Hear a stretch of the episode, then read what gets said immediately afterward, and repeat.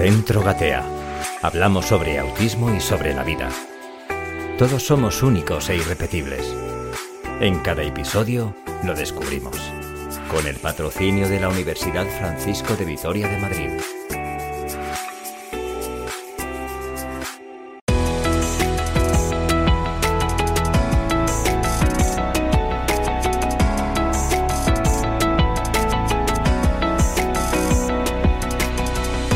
Saludos gateadores, gracias por acompañarnos otro programa más. Os invitamos a compartir este rato de formación e información. Vamos a gatear. Y como no, lo hacemos como siempre de la mano de Marta Rodríguez Cogollos, gerente de Gatea. Y como siempre, desde el epicentro de Gatea. Saludos, bienvenida Marta, ¿qué tal estás? Hola a todos, hola Raúl, ¿qué tal? Pues muy bien, aquí desde Gatea grabando otro episodio más contigo sobre, bueno, sobre autismo y sobre todo lo que tiene que ver con autismo. Otra semana más al pie del cañón, al pie del micro, no para esto, que no pare nunca. Bueno, y que nos divertimos ¿Eh? y esperamos divertir. Eso, hombre, es lo que es importante, que disfrutemos y que hacer disfrutar a la gente, que es lo más importante. Tengo una pregunta para todos vosotros, queridos gateadores oyentes. ¿Os gusta leer? Y como sé que os interesa el mundo del autismo, este programa os va a apasionar. Y además nuestra invitada de hoy lo va a hacer más apasionante. Marta, por favor, preséntanos a alguien muy especial. Bueno, mm, a ver, eh, es difícil para mí eh, presentar a Raquel Ayuda. Es difícil y es fácil. Raquel Ayuda no necesita presentación para todos aquellos que saben de autismo, que están dentro del mundo del autismo, porque la conocemos todos, ¿no? En mi caso, Raquel Ayuda, aparte de ser amiga con mayúscula, es la persona, la profesional que diagnosticó a mi hijo hace 18 años. Se da la paradoja que es la persona que me ha dado la peor noticia de mi vida y de las personas a las que más quiero en mi vida, ¿no? Porque hasta para dar un diagnóstico hay que saber y es muy diferente darlo de una manera de otra. Bueno, pues ella es de las que lo da de la otra. Aparte de eso, pues es una persona que, que le apasiona el autismo, que le cuesta mucho decir que no, por eso algo que le cuesta que es venir aquí y estar con nosotros, que la grabe, le cuesta, pero pues escribe libros, da formaciones, da muchas formaciones aquí en Hispanoamérica, eh, tiene su propio centro con pues, fundadora de Deletrea, que es el centro de referencia en España y fuera de España en trastornos del espectro del autismo. Bueno, pues es una de las fundadoras, a la par que joven, muy joven. Pero bueno, oye, en aquel momento nadie hablaba de autismo, no había centros de autismo y cuatro o cinco, sois cinco. Una pionera. Pues de Letrea nos ayudó, Raquel nos ayudó cuando montamos Gatea y bueno, por eso no como hemos cometido muchos errores que podíamos haber cometido si no hubiéramos tenido la ayuda de Deletrea. A todos aquellos que dicen que si Deletrea y Gatea se llevan mal, aquí está la prueba viviente de que Deletrea y Gatea se llevan muy bien, colaboramos mucho. Todo de lo hecho, que luego podemos. hemos quedado los tres para tomar unas cañas. por ahí. Ahí, ahí. Y después hemos quedado, efectivamente. Nos llevamos muy bien con el equipo de, de Letrea, aprendemos mucho de ellos. Ellos se llevan muy bien con Gatea y pues gracias a ellos no cometemos muchos errores. Así que Raquel ayuda.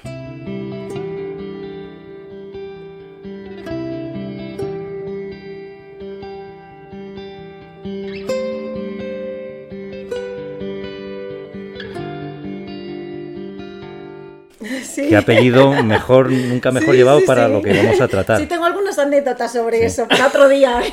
Como dice una de mis canciones favoritas, con el verbo ayuda, ayúdame y te habré ayudado. Le va el apellido que, vamos, ni bueno, yo estoy emocionada, ¿eh, Marta, por esta presentación. bueno, sobre todo porque el cariño y el respeto es mutuo de Que verdad. y luego porque, porque, bueno, la verdad es que sentirse acompañado en esta actividad, también en el ámbito profesional, que hablamos de las familias, pero también los profesionales necesitamos no, no estar solos, eh, estar acompañados y, y poder con naturalidad y, y tranquilidad expresar todas las dudas enormes que tenemos en toda nuestra práctica. Que Sí, nos llamamos, sí, nos llamamos. Es verdad que, que entre terapeutas, entre directoras, se llaman porque hay, lo que te decía yo antes, Raúl, que es que muchas veces es no lo sé. Es que no lo sé, no tengo la experiencia, no tengo la formación.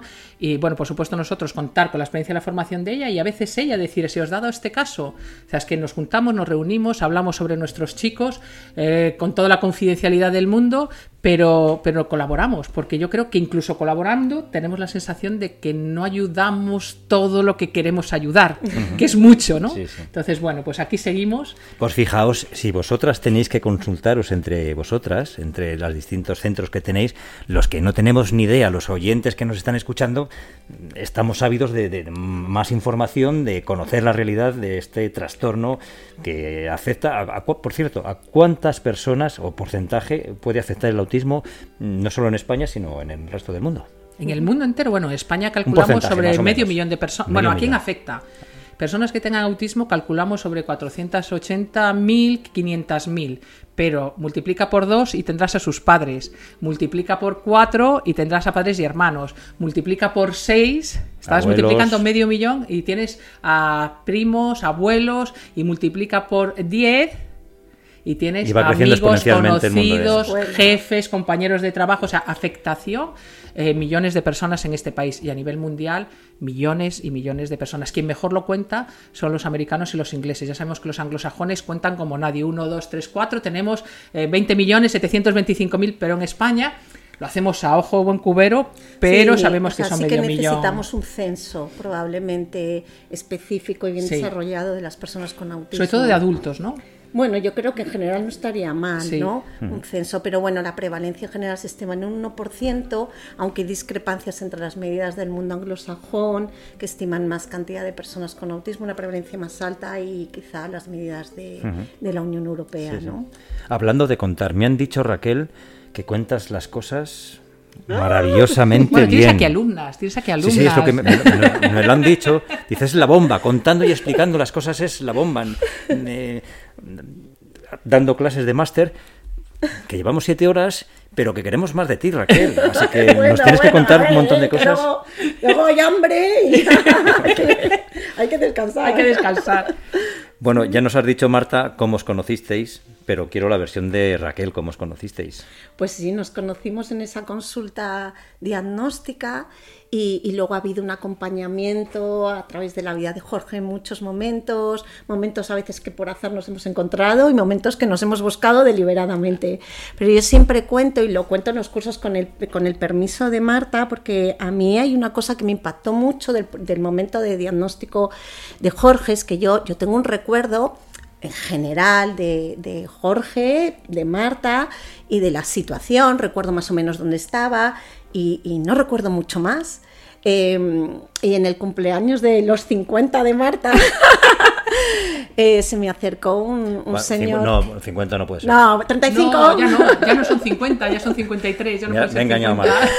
Pero en el cumpleaños de los 50 años de, de, Marta se me acercó un señor mayor, me dio un abrazo, me dijo: Raquel, ayuda, qué alegría. Eh, el impacto que has tenido en la vida de mi familia, te lo agradezco mucho, mira, lo cuento y casi me emociono porque yo no sabía quién era. Y, era eh, su padre. Y, el abuelo de Jorge. Él tenía un recuerdo de esa situación, Marta tenía un recuerdo súper intenso y sin embargo mi recuerdo era, era distinto y me eh, me impactó mucho mm, la memoria emocional de las familias de personas con autismo en el momento del diagnóstico, en otros momentos también, pero en el momento del diagnóstico, y si me lo he tomado con mucha responsabilidad siempre, pues bueno, con un plus de, de, saber el compromiso emocional que tengo con las personas que están delante en un proceso diagnóstico, ¿no?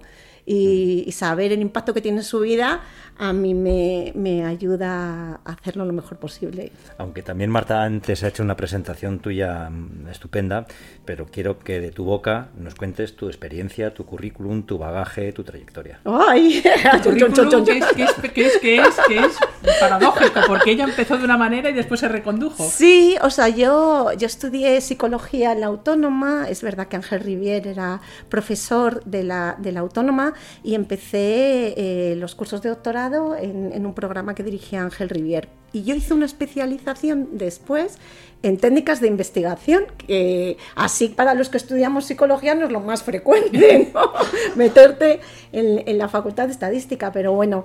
Em, eh, pude trabajar en, un centro que se llama el ILD y allí aprendí muchísimo los primeros años, sobre todo de, problemas de lenguaje y de niños que en aquel momento se conocían como niños con autista, se decía, con trastorno autista, ¿no?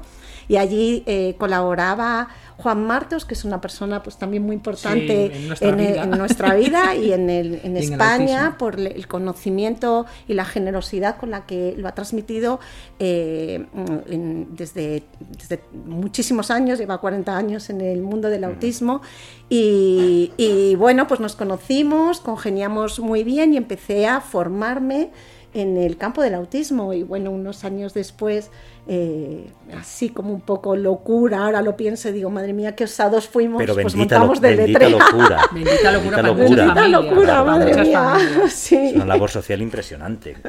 Bueno, y de Letrea en aquel momento, ¿sabes? Que es que ahora todo el mundo les conoce, pero los comienzos. Bueno, sí, no trabajábamos fácil. muchísimo. Vamos Nada a las reuniones fácil. a las 5 de la mañana, todas Y a las mí semanas. Siempre me ha pasmado desde mi versión de economista, es decir, cómo se juntan cinco psicólogos y deciden montar una empresa. Ay, Pues ni bien. idea. Esta- es, de, es de psicólogos. Con Está- mucho- Estáis para psicólogos. Sí, sí, estábamos así. Pero, pero bueno, la verdad es que crearon un referente, pues eso, Juan Martos, Sandra, Ana, Raquel, un equipo de personas que se les fue la olla montando una empresa que ahora, bueno, pues eso, que, que ha hecho una labor durante estos años y que ahora lo que hacemos es replicar lo que ellos. Y eso es muy importante. El primero, el primero lo pasa muy mal, ¿eh?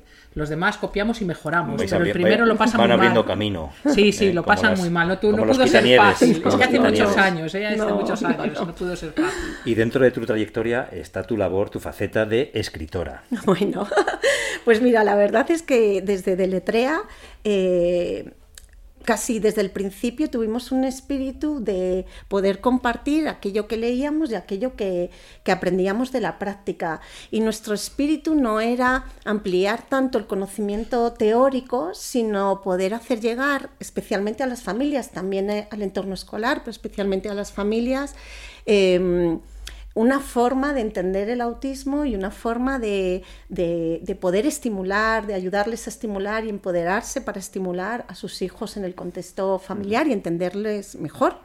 Y, y entonces, a partir de, de casi los inicios, empezamos a realizar pues unas publicaciones con una guía que surgió inicialmente guía, sobre el síndrome de Asperger, que era muy sencillita cuando pues apenas se sabía en este país sobre qué era eso de Asperger, que decían qué palabra más rara que esto, Asperger, ¿no? Que era que- rarísimo, ¿no? Y después, pues, eh, con el libro de los niños pequeños con autismo, el libro de trastornos de espectro autista de alto funcionamiento muy dirigido al entorno escolar. Bueno, pues hemos ido publicando diferentes pequeños manuales, pero sobre todo muy orientado a, a la práctica. Para los legos como yo seguro que nos vienen fenomenal. Por cierto, ¿cuántos libros ya tenéis editados, publicados? Pues mira, eh, es que hay algunos libros que están publicados por algunas personas del equipo, no todo el equipo. O sea, si, te- si tenemos en cuenta todos los que hemos publicado eh, entre unos y otros, yo creo que son como unos seis libros.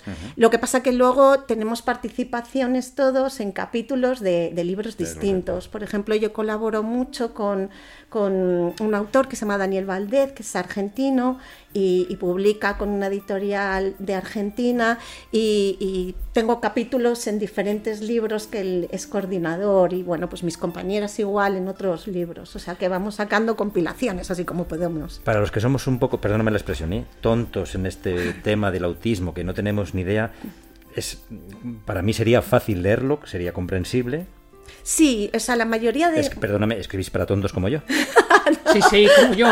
El, de niños pequeños con autismo me acuerdo de haberlo leído y nosotros lo recomendamos a todos los padres. Es, pero tontos de eh, cuando estás comprometido a nivel emocional, que hasta no entiendes muy bien lo que lees, que es lo que nos pasa cuando nos impacta el diagnóstico y tu hijo tiene tres años y te lees los niños pequeños con autismo y lo entiendes. O sea, está escrito para padres, madres que tienen un impacto emocional que hasta les compromete cognitivamente. Bueno, pues tú te lo lees y entiendes cómo funciona la conducta, cuáles son las pautas para hacer un registro para quitar un pañal, cuáles son las pautas. O sea, yo se lo recomiendo hasta padres y madres que tienen hijos ordinarios. eh, para, para Sí, entender cómo sí, funciona sí. la conducta, para entender, pero está explicado en un lenguaje tan coloquial, tan coloquial, que es que aunque no duermas, que no duermes, cuando, cuando tiene trastornos de sueño y además no come y además no Mm. encuentras colegio para ella, no, no encuentras... Bueno, pues te lees Niños Pequeños con Autismo y lo entiendes. ¿Cómo, cómo nos tendremos que enfrentar nosotros a la lectura de, por ejemplo, este último libro que del que luego vamos a hablar, Inflexibilidad en los niños con TEA?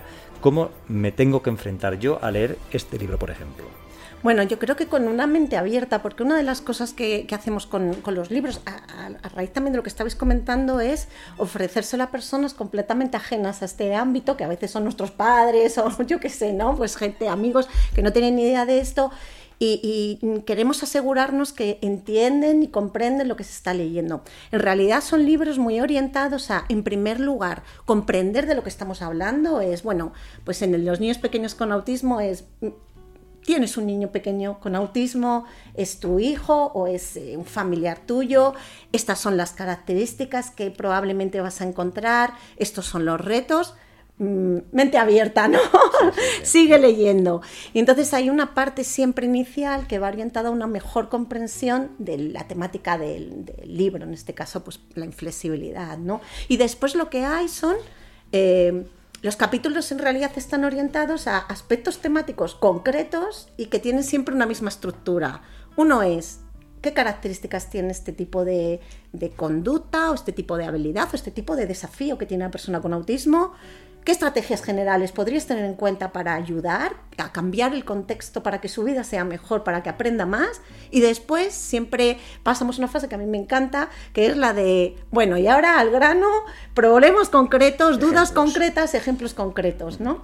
Y siempre los capítulos terminan con una especie de recuerda, porque dentro del mare magnum de cada capítulo, pues siempre hay unas líneas que es interesante que permanezcan en la mente y así terminamos. Sí,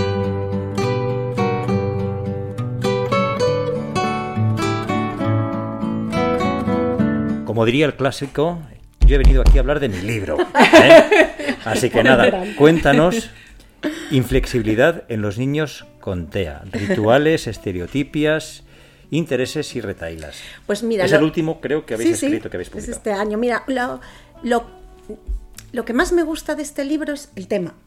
Porque fijaos que eh, eh, sobre el autismo, que desde la primera mitad del siglo pasado ya se empezó a hablar, publicar, describir mm, mm, sobre las características de estas personas, desde el principio se ha dado importancia a la inflexibilidad desde un plano muy teórico. Ah, Sabemos que las personas con autismo eh, tienen un perfil cada uno el suyo, de cierta inflexibilidad, que está descrito de formas diversas, porque cada persona es muy diversa, pero es un patrón de sintomatología necesario para llegar al diagnóstico.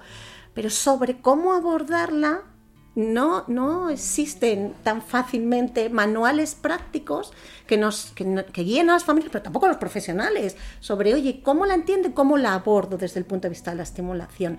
Y esto no pasa mm, con otros aspectos como eh, el desarrollo socioemocional y desde luego la comunicación, que tenemos muchos manuales, muchas guías, por la enorme importancia que tienen. Pero claro, cuando tú les preguntas a las familias, oye, ¿qué nivel de estrés sentís? Y, y- y ves niveles significativamente elevados de estrés, pues esto correlaciona fundamentalmente bueno, con la comunicación de su hijo, pero sobre todo con la presencia de conductas que en sí nos llevan a reflexionar sobre la inflexibilidad.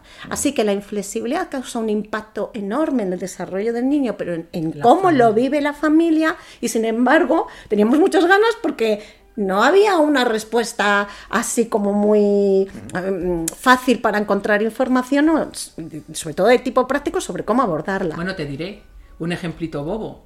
Te vas de casa al colegio de tu hijo, se corta una calle porque tienen que cambiar la canalización por enésima vez, te vas por una calle paralela y la crisis de conducta que tiene tu hijo es monumental, que mm, tienes que parar el coche, le tienes que regular y por supuestísimo llegas una hora y media tarde y tú dices, ¿qué está pasando? No entiendo por qué se pone así, vamos al colegio, te he puesto el pictograma de colegio, te he dicho que íbamos al colegio, estás en el mismo coche al que vas al colegio.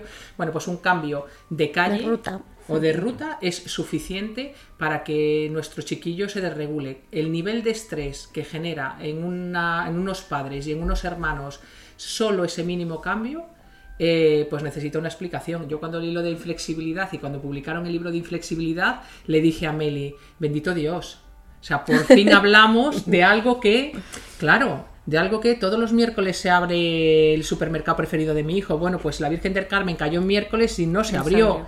Bueno, pues cuando se monta, tu hijo monta el pollo a la puerta del supermercado es porque todos los miércoles está abierto menos ese. Y eso habla de lo inflexible que es a cambios mínimos en el entorno. ¿no? Y eso se adaptan a, los, a los cambios que a nosotros cotidianamente tenemos 20.000 cambios al, al, minuto. Oye, por ejemplo, haciendo el programa, oye, que no vamos a hablar de con Raquel de esta cosa, que vamos a hablar de otro tema.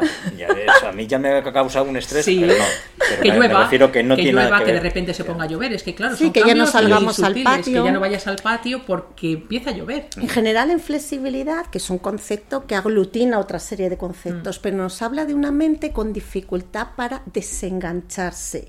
Es decir, eh, claro, ¿qué ventaja tiene la, o cómo definiríamos al revés la flexibilidad? Pues la posibilidad de cambiar, adaptarte a las necesidades del contexto.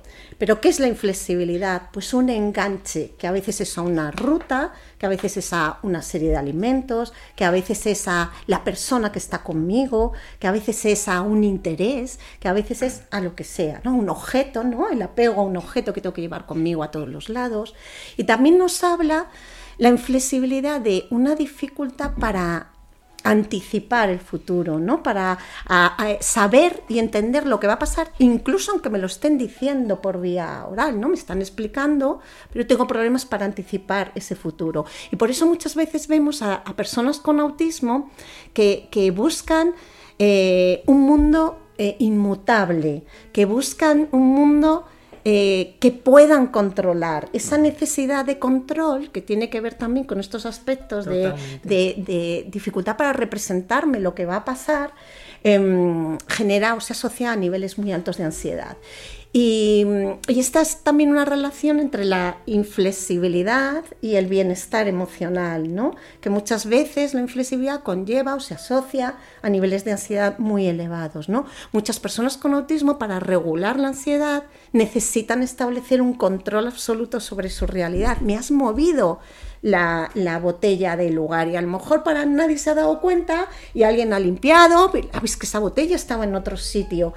y, no he anticipado el cambio, no me he adaptado al cambio, me quedo enganchado en la realidad y además busco volver a la realidad anterior, porque quiero que mi realidad de cómo están las cosas colocadas, pues sea inmutable, ¿no? Y luego otro factor, el tercer factor que también está en funcionamiento cuando hablamos de inflexibilidad es una mente generativa. Cuando tú tienes un problema y has puesto en marcha una solución y te ha salido fatal, bueno, ya sabemos que repetimos muchas veces los errores, no nos vayamos a venir todos arriba, pero aunque, aunque repetimos los errores, como que uno va aprendiendo, ¿no? Tenemos un sistema, tanto de recompensa que de aprendizaje, que nos va diciendo, hoy por ahí guay, o, nena, ¿qué más se te ha dado esta situación? Eh? No vuelvas a salir con ese, que por ahí no. Qué mal, qué mal, me, ha sentado el gin tonic anoche, sí, pero lo que sea. al día siguiente, ponme dos. Pero no solamente te tienes que dar cuenta, sino que tienes que ser capaz de generar la solución. Una otra solución, porque esta que más se me ha dado.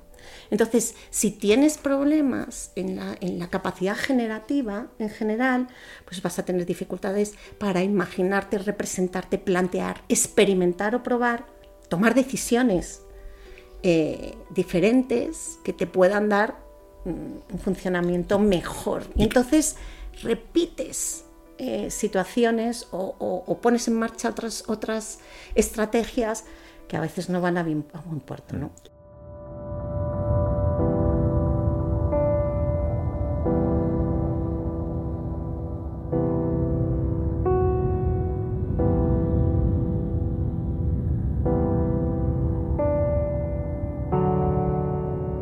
En este libro también dais eh, pautas, terapias, soluciones para poder tratar esa inflexibilidad. Claro, un poco... ¿Y qué, tipo de terapias? ¿Algún ejemplo de terapia? Claro, mira, la mayoría de los capítulos del libro lo que están incidiendo es que para trabajar los diferentes, las diferentes manifestaciones de la inflexibilidad en las personas con autismo, eh, quien tiene que cambiar es tú, y quien tiene que cambiar es el contexto, y quien tiene que cambiar es la actividad que estás realizando con la persona, para darle oportunidades para, para mejorar en su flexibilidad. Quiero decir, no, no solo, digamos que tenemos como dos perspectivas. Una persona está pasando mal por cualquier síntoma de la inflexibilidad que manifieste, cambia el entorno para que no lo pase mal. Y, y, ese ya es un buen avance. Pero además somos bastante proactivos en, y además puede aprender, puede aprender mm, mm, o puede tener mejor función generativa, puede aprender a anticipar, puede gestionar un poquito mejor la incertidumbre. Fíjate esto de la gestión de la incertidumbre. Damos estrategias porque... Eh, a veces pasan cosas y no, y, y no sabes cómo van a continuar y esto nos genera malestar marzo 2020. No sabíamos cuánto íbamos a estar todos confinados, cómo estaba todo el mundo con una ansiedad por incertidumbre, que no sé lo que va a pasar con mi vida, no sé si voy a tener trabajo, no sé, estaba todo el mundo histérico por lo que pasaba y por no saber lo que iba a pasar. Bueno, pues eso llevado a la vida de las personas con autismo es el pan nuestro de A cada diario, día. a diario. Entonces, ¿qué hacemos? Pues estrategias para que puedas manejar mejor esa, esa incertidumbre. ¿Cómo? Anticípale la realidad. Pero anticipale no solo lo que es evidente, sino, oye, es que puede que falle la tubería de la calle, que eso pasa todo el tiempo, ¿no? De la calle no sé cuánto, Y entonces tengamos que ir camino. por este camino, ¿no? Y hay cosas que no vamos a poder anticipar, y entonces se puede dar esa situación y vamos a tener que, que- que- que abordar esa situación que, que- que sobreviene, que nosotros pues, pues no sabíamos que iba a ocurrir o que le iba a generar malestar, pero las que sí que podamos, podemos incluso anticipar lo que, lo que es lo que no estamos seguros. No sé si va a llover, pero yo le puedo decir, si llueve, pues va a pasar esto. Y te, te lo pongo con imágenes, ah, pero si hace un sol, nos vamos con la bici. Y entonces, eh, bueno, no sé si va a llover o no, pero le estoy dando oportunidades para que su malestar por la incertidumbre disminuya, ¿no? Y como eso, cada capítulo trata de un tema. Por ejemplo, eh, hay otro capítulo que aborda los rituales, ¿no? Claro, los rituales son eh, una secuencia a veces de acción con los objetos o con las personas que pueden ser autoimpuestos, el ritual lo realiza la persona, o heteroimpuestos. Te digo que lo hagas tú, el ritual, ¿no? Eh, pero con los que la persona con autismo busca el control, tener control sobre las cosas. ¿Qué ocurre con los rituales? Que es un funcionamiento un poquito perverso, porque al ponerlo en práctica disminuye la ansiedad. Quiero decir, yo sigo mi pauta y me siento mejor. Pero claro, al día siguiente ya no es suficiente. Y entonces el ritual, ¿qué ocurre? ¿Qué ocurre? Pues se hace más complejo. Entonces ya no es solo eh, tocar un ascensor y subir al primero, Sino tocar pa'lante, pasito al- para atrás y tocar. y tocar. Y después- O subo al primero, me paro, bajo, entro y ahora ya tengo que pasar al segundo. Y se va es generando, que- perdón, una, un- no sé la, la expresión adecuada, una adicción a ese ritual, A ese ritual que se va complicando que se va más complicando. y cada vez es más difícil de compre o a, a lo mejor en el caso de una persona con trastorno no, porque están acostumbrados a ella, ¿no?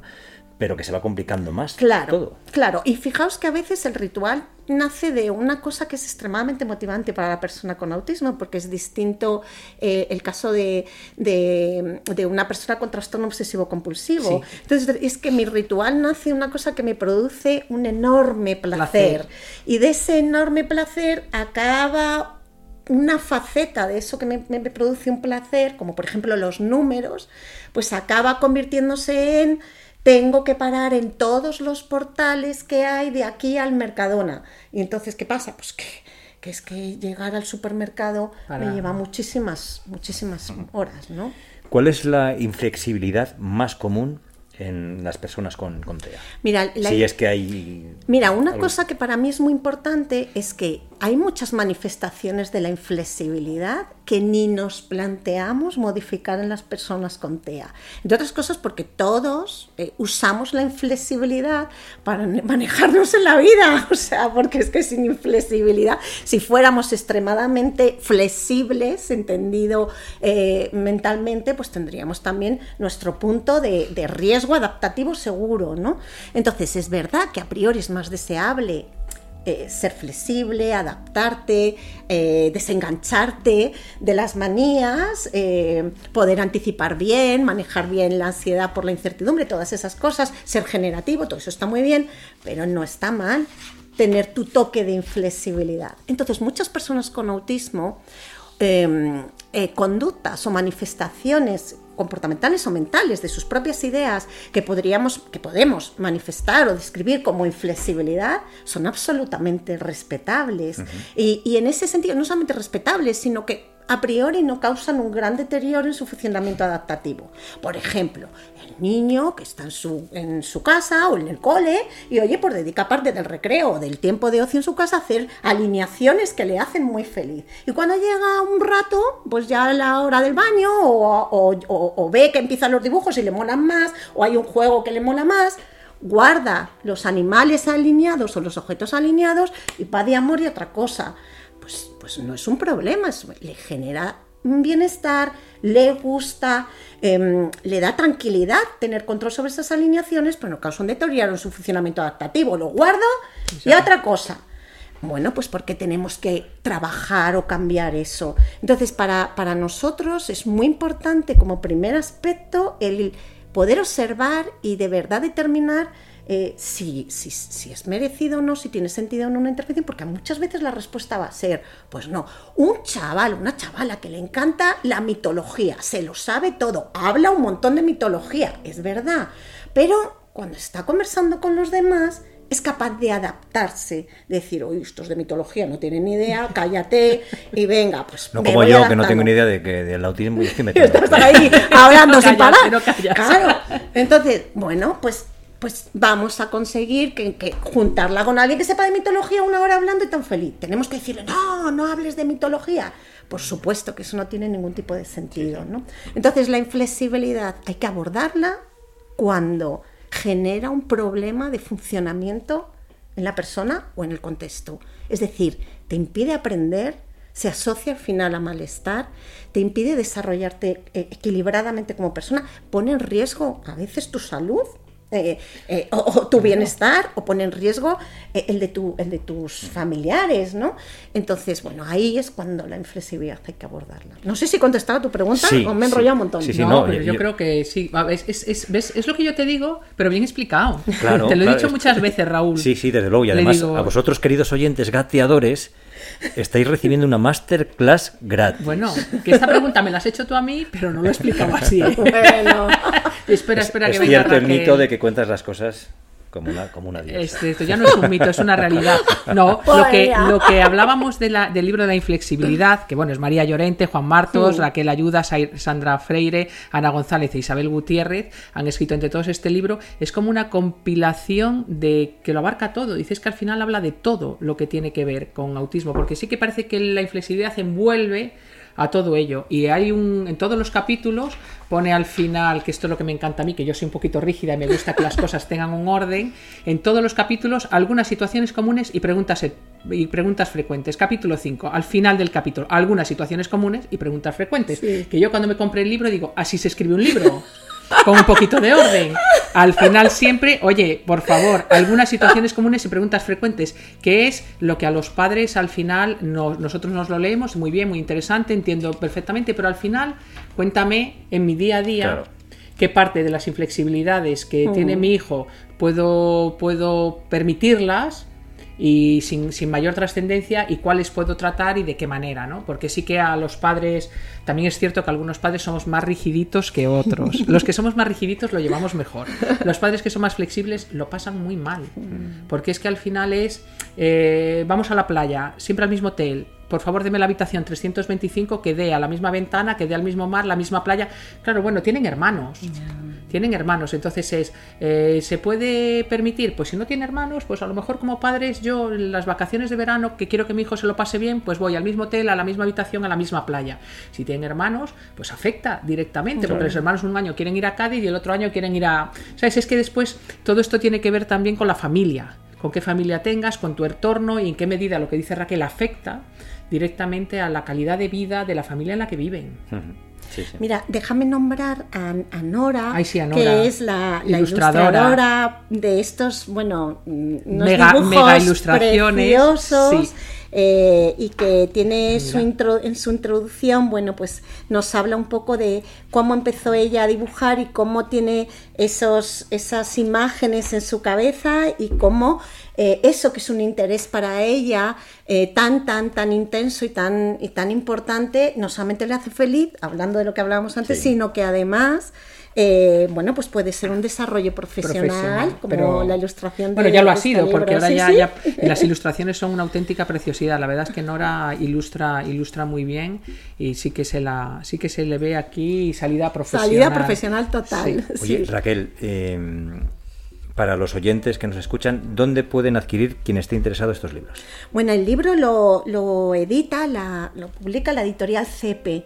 Entonces, eh, eh, Quiero decir, no solamente la tienda de CEPE, sino en general la mayoría de las distribuidoras, mm, tanto de libros de educación, en Amazon está, en grandes Casa, del libro, probablemente en la APNAC también, o sea que, que, tienes, está disponible ahí, luego pues en la propia tienda de CEPE. Oye Marta, eh, perdona Raquel, mm, te tengo que emplazar, como me has dicho que habéis escrito seis libros, llevamos uno, tenemos que hacer programas de todos los libros. Hay que explotarla un poquito más. hay que, explotarla, un poquito más. Porque además nos da juego. ¿verdad?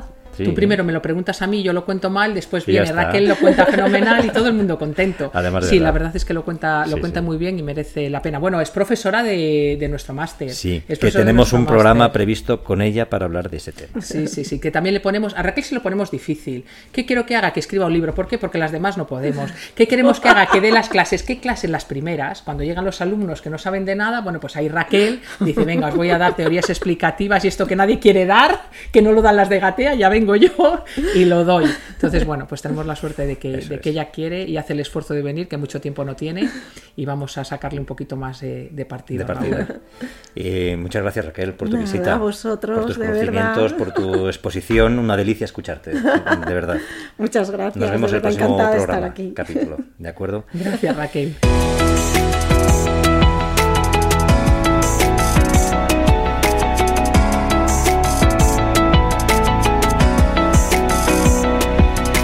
Marta, que me vas a tener que dejar un libro de Raquel o si no se lo pido yo, que me lo firme, me lo dedique y lo, y lo leo. y lo leo, que me ha dicho que está escrito para tontos como yo. Ahí, ahí, ahí. Yo te lo regalo y Raquel te lo, te lo dedica. Marta Rodríguez, gerente fundadora de Gatea, un placer compartir contigo siempre este rato de radio, de radio de gateadores. ¿eh? Muchísimas gracias, Raúl como cada día, siempre nos vas a recordar cómo ponernos en contacto con Gatea. Bueno, pues como yo soy de ideas sencillas, siempre pienso que lo más sencillo es lo más fácil, gatea.org, y allí tenéis, bueno, nuestras redes sociales, nuestro teléfono, nuestro email, para contactar con nosotros, encantados, cualquier sugerencia que nos quieran hacer la admitimos, ¿vale? Muy bien, pues muchas gracias y hasta la próxima, Marta. Muchas gracias, un beso a todos. Queridos oyentes gateadores, espero que os hayamos informado, que os hayamos entretenido y os haya sido muy útil este programa. Ya sabéis, disculpad mis errores y mi ignorancia. Oyentes gateadores, un saludo enorme. Os animamos a seguir gateando porque para caminar primero se tiene que gatear.